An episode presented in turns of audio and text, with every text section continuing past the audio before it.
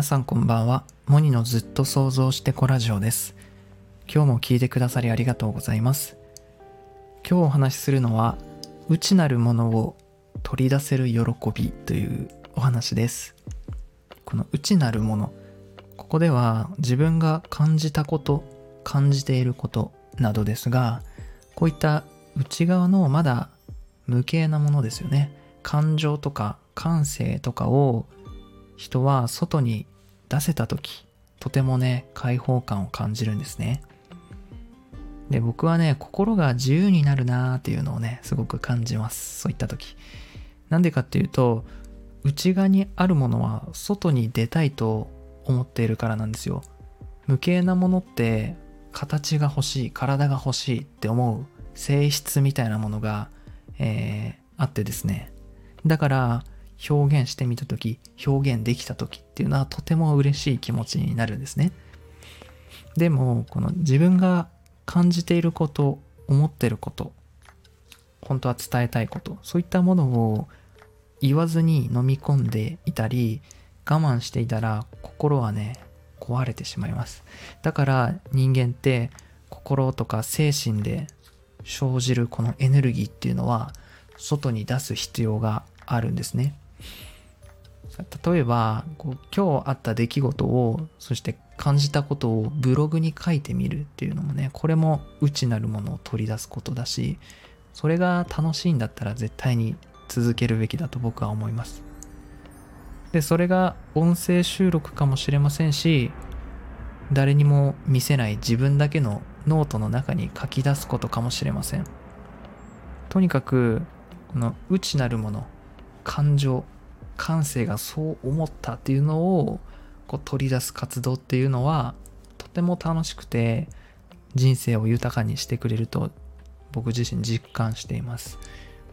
で僕も心がそうだよなってこう感じている内容をこうやって言語化して喋るのが好きだから今収録音声に収録してみてます。でその他にも絵とかアニメーション動画の世界で心の世界をもっと表現しようとしています。ここでこう必ず自分だけのフォーマットが見つかると思うんですね。この内なるものを取り出す時の形式みたいなものですね。文章なのか音声なのかこう人と喋ることなのかまた絵にすることだったり動画とか音楽例えばちょっと物語を作ってみるとか必ずねなんかこの心の中を表現できる自分だけのフォーマットがあると思うのでそれを見つけていくのが大切ででそれは自分の人生をもっと幸せにしてくれると思います。だからね是非内なるものを取り出せる喜びをこう味わってほしいなと思って今日は収録してみました。何かこう今やってることだったりこれから新しく始めてみようと思ってることだったりそれはねとても意味があって人生にとって、え自分の思いに従ってこれからも進んでください。もっと自分らしさに帰っていけると思います。はいということで今日は内なるものを取り出せる喜びというお話でした。ありがとうございます、